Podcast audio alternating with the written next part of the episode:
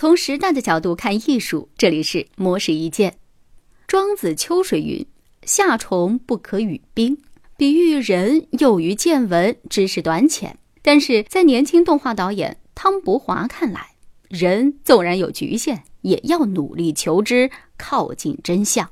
于是，庄子中的夏虫，在他的作品《夏虫国》中，变成勇于寻找冰雪之人。夏虫国讲述的是春生秋死、不知有冬的夏虫国人，为了找寻从未见过的冰雪而踏上漫漫的征途。由于这部动画的灵感来源于古代壁画，汤伯华的团队就多次辗转于敦煌和永乐宫等各处古建筑，临摹壁画与石窟作品，并且以石膏为作画材料，力图呈现出原汁原味的敦煌味。在创作的过程当中，汤伯华的团队先用铅笔画初稿。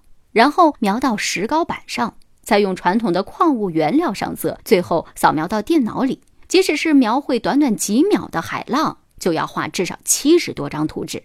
他们历经两年时间，耗费总计二十吨的石膏板，最终打造出这部长达十七分钟的动画。虽然这部动画入围了爱丁堡国际电影节、波兰国际动画电影节、圣保罗国际短片电影节等多个国际大奖。但是始终未能在国内院校与电视台上线，而汤伯华和他的团队的创作并未就此止步。